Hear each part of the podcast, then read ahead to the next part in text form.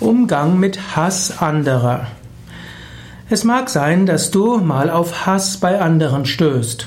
Ich muss zugeben, es ist jetzt das Jahr 2016. Bis vor ein paar Monaten oder vor eins bis zwei Jahren hatte ich gedacht, dass kollektiver Hass irgendwo in Deutschland seltener geworden ist. Aber es ist jetzt das Jahr 2016, es sind viele Flüchtlinge in Deutschland und was dort zum Teil den Flüchtlingen entgegen ja, schlägt, ist blanker Hass.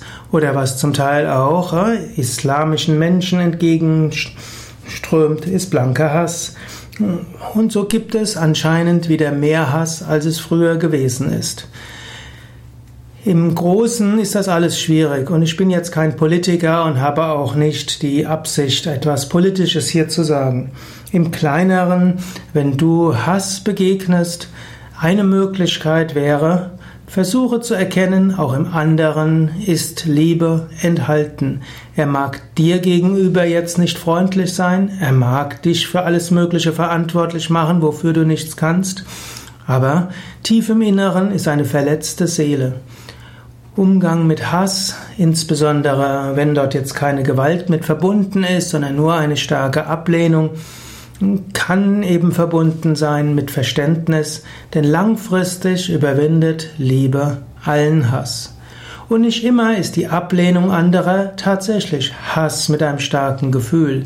Eventuell empfindest du das, was andere dir entgegenbringen, als Hass und sie mögen einfach nur etwas nicht, was du gerade machst.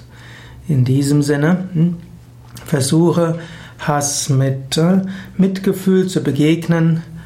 Im Zweifelsfall musst du auch mal vorsichtig sein, um dich selbst zu schützen.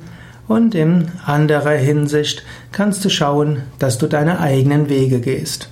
Aber gerade in der heutigen Zeit, wo es wieder anscheinend mehr Hass gibt als früher, ist das alles nicht mehr so einfach und ich muss zugeben, einen wirklich guten Ratschlag für diesen kollektiven Hass, der sich dann natürlich auch auf Hass auf Individuen erstreckt, äh, weiß ich auch keine gute Antwort.